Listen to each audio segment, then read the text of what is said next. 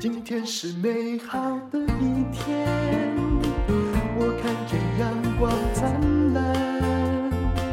今天是快乐的一天，早上起床。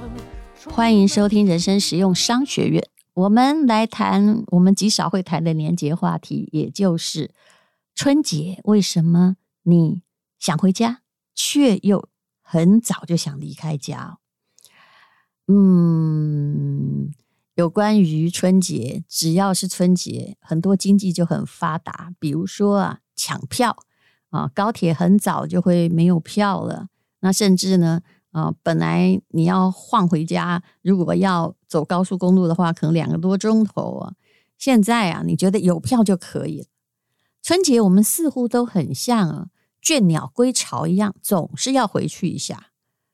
直到你自己成有了你自己的家庭，然后你的家庭已经长大，你变成了呃上上代，那么那时候呢，你就会变成家族的中心，因为你的上一代没有了。否则啊，如果你有上一代的话，那大概所有兄弟姐妹是得回家的，回家看看爸妈，尽尽孝道，包包压岁钱，似乎要有这一个仪式感哦，才叫做东方人。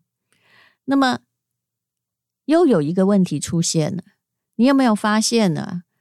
你明明等了一年呢，很想回家，可是回家之后又没有办法在家里多待几天。其实细数每一次回去的感觉，多半好像都有不是很愉快的经验发生。那到底是什么样的经验呢？有人就是这么统计了，也就是。你为什么不想回家？为什么回到家之后也很后悔呢？有三个原因是出现的频率最高的。第一叫做不想要面对原生家庭；第二呢是回家要包很多红包，而自己的收入其实很紧；第三呢，哎呀，亲戚朋友哈就来这个问三问四的，除了催婚催生。还来问说啊，收入到底有多少啊？好，在那边比来比去。之前呢，还有一位心理学家提过一个概念，他是在科罗拉多大学。这个概念叫做家庭时差。什么叫家庭时差？我一说，你一定很有感慨。也就是你在外面生活久了。会有一套新的作息的节奏。等你再回到原生家庭，不管你那个家庭再怎么温暖，你就会不太适应家里的节奏。嗯、我还记得我，因为我自己也是十四岁就出来过日子了，我有我的节奏。那虽然期待回到家，可是比如二十几岁回家过年的时候，我就觉得我的节奏是被打乱的。比如说，嗯、家里很早就睡啊，很早睡可能影响不了我，我还可以晚起来，或者是七八点，明明你啊两三点才睡，七八点啊就因为家里墙壁都很薄，就有人在吆喝，那一会儿又是亲戚来啊，来按门铃啊，其实生物时钟哈就变得非常混乱了。大家都想回家过年，到了过年也都在抢票，可是还是有一些不适应。到底是什么不适应呢？我们就来分析刚刚讲的这几点好了。不想面对原生家庭，那是各有各的难。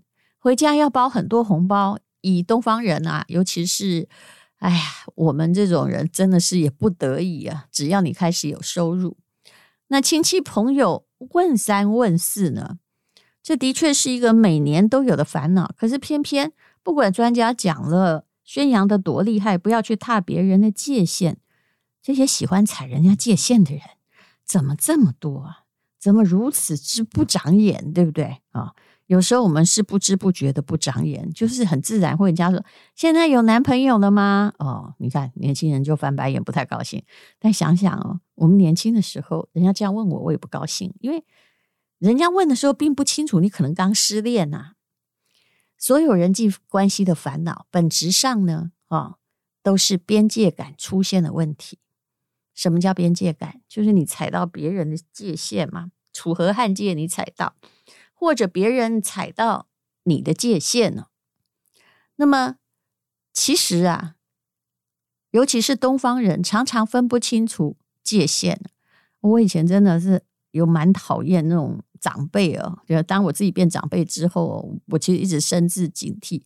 很多长辈就觉得他很大，他来到你家就来问说：“哎，最近薪水多少钱啊？”好，直接有没有男朋友啊？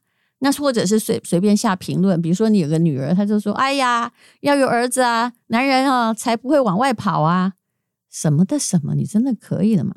不然呢，就是在辩解一些哦，哎，就是。”猫是黑的还是白的？这种不需要辩解的问题。其实，随着儿女的年龄还有生活环境的变化，每个年龄的边界感不一样。人家不是孩子的父母跟长辈，不能用过去的方式跟子女相处。虽然父母是善意的，但是子女肯定不适应啊。你是谁呀？你为什么一定要他跟你交代？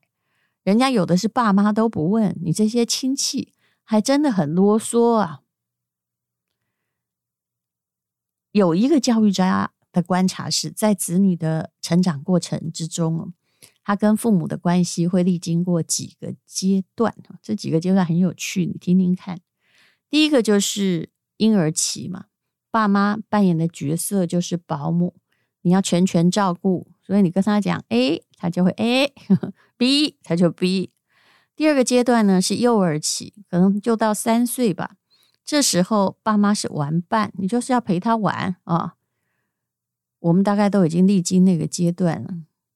比如说过年啊，小小世界，就光那个就做三遍这件事情。嗯，我真的觉得带孩子真的不容易，你要把自己完全回到那个时候。这如果要演戏，还真的需要很深的演技，不只是爱而已。第三个阶段呢，是学龄前的时期，你是导游，你要引导孩子面对周围，建立一点常识，可以躲避一些危险，或知道跌倒了要怎么样。第四个阶段是六到十二岁学龄期，大概是到小学，这时候孩子开始学知识，而且现在孩子长得快，都过了青春期。那父母呢，就会变成一个服务型的父母，就是最好是他有什么兴趣，你只能提供支持和帮助，他再再也不会是那么的听你的话了啊。那甚至呢，你要帮他做导游式父母吗？不对，人家有 Google，也有朋友的社群软体，做的会比你更亲切、更好一些。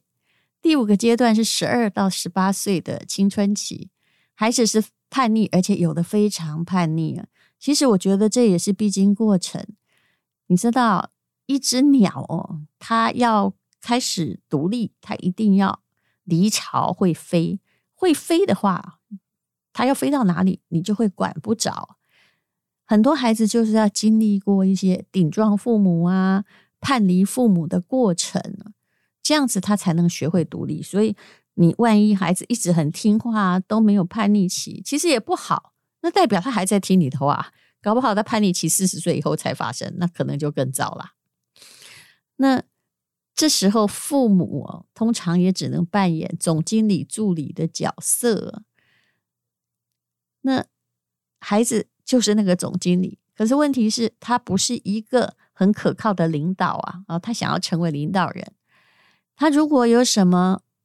不对的话啊，你其实也还要尊重他，不能够哦指责他，因为你只是总总经理的助理。第六个阶段是十八到二十五岁的成年期，他有能力了，但经济收入还不稳定。父母常常扮演的就是取款机，但是请你扮演理性的取款机啊，你还要除了给他经济支援，你一定要把关呐，这把关很难把的。又不能太少，也不能给太多。第七个阶段也是最后一个阶段，过了这个阶段，你父母的角色大概就是没有了啦，哈，大概就是他的反哺期。最后一个阶段就是二十五岁以后的成年期，那么可能就到他自己成人，有他自己的孩子了。父母绝对不是世界的全部。这七个阶段很好理解，简单的说，他会逐渐的从一个大的。生态中的小个体，独立的慢慢长出他自己的小生态，在他的身边会有一个新的边界，把你越隔越远。一旦意识到这个边界，那就表示你很理解或尊重孩子，你不会去涉入他的决定。那这也就是说，嗯，你跟你的孩子都感觉到舒适和安全。这里我就要说一件事了，我的朋友的孩子真的已经二十五岁了，可是呢，他动不动哦，可能因为他觉得。嗯，也许他觉得我在这个社会上还是有独立的能力吧，他就很爱问：“哎，我来跟你聊一聊，你觉得我女儿做什么好啊？”哎呀，我就知道这是他的毛病啊。我后来打电话给另外同学，他是做电子业，他也说：“哎，他也前前不久呢，他也来找一找，跟我聊聊他的女儿做什么比较好啊。”哈，然后呢，这个妈妈是。觉得女儿从事电子业比较好，他就叫她去找电子业的 A 叔叔。那觉得也许来做电商比较好，他就来找我这位做电商的 B 阿姨。那请问孩子会不会被你搞得有一点茫然呢？其实这是不对的。我后来就仔细跟我这位朋友说，我知道你很关心孩子，可是我问你哈，来来来，我们好好思考。我们高中的时候啊，你妈妈讲什么你就。都 OK 吗？他说没有没有，工作都自己找。说对了，你高中的时候就开始交男朋友了，对吧？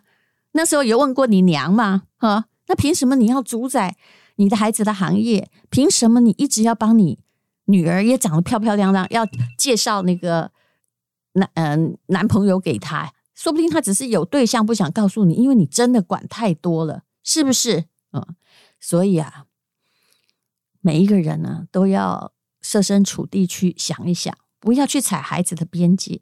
那他刚开始他也觉得我说的对啊，他就会说：“呃，可是他太乖了。”我说：“你不用担心啊，坏你也要担心，乖你也要担心啊。你你不要一直叫孩子按照你的时间管理，就是啊，二十五岁一定要找到男朋友，几岁一定要嫁人啊，一定要做什么样的工作。他高兴你就海阔天空，让鸟飞吧。他的学历也不错，他现在找的工作也不错。”就算他现在不要现在的工作，要另外去找，请问这世界上有任何妈妈帮忙找的工作可以做得好的吗？我相信你会回答我，其实是没有的。人有本领哦，蝴蝶自来呀。那么，其实啊，人跟人之间不要有太多依赖的共生，也不要有太多互相的纠缠，就算是父母儿女也一样哦。什么叫做依赖共生？就是一个人特别依赖别人对自己的依赖，这听起来好像绕口令，对不对？就是我对你好，你要接受，而且要感激，获得你这个感激。我觉得我好像有对你做任何事，我才觉得好受。我常常要纠正父母这种观念呢。你要做一点事情，但你要看人家真的有没有需要你做这一点事情啊。你不要用自己的方法来爱护别人，有时候。这种需要别人感激的心理，或者自我感觉我有为你 do something 的心理，其实是你的控制欲的发挥。第二类的心理叫互相纠缠，也就是说，呃，自己有点长不大，总是跟家人过度的亲密。比如说，姐姐已经成家有孩子，弟弟还是经常周末直奔姐姐家，打扰她家的家庭生活。其实这种状况哦。就叫做互相纠缠，有的还是金钱上的，比如说，呃，弟弟一直经商失败，一直跟家里所有的人来借钱。那如果突然呢，诶，他到了直销业，就来叫大家加直销；他去了保险业，就来叫大家加保险。其实这个都是没有好好划清楚边界。你想过，最好的销售员是怎么成功的？难道是靠自己家人成功的吗？不可能。过年期间的确很困扰，不断的会有踩踏边界的状况。那别人踩踏了你边界，你要怎么办呢？第一就是有办法你就妙问妙答，比如说以前人家问我说：“哎，有多少个男朋友啊？”长辈可能觉得很，就是他可能觉得自己很幽默，我就跟他说不多，嗯，一句话让他愣住。不过啊，说真的，你还是尿遁应该比较好。其实礼貌的起来说啊，不好意思，我有点事情，就别再聊下去，不要客气啊。那微笑走开，有时候啊，也是比叫别人哦知难而退来的方法更有礼貌更好。那第二呢，就是有时候我还倒蛮羡慕那些打麻将的家庭啊，他们比较和乐，在过年，你知道为什么？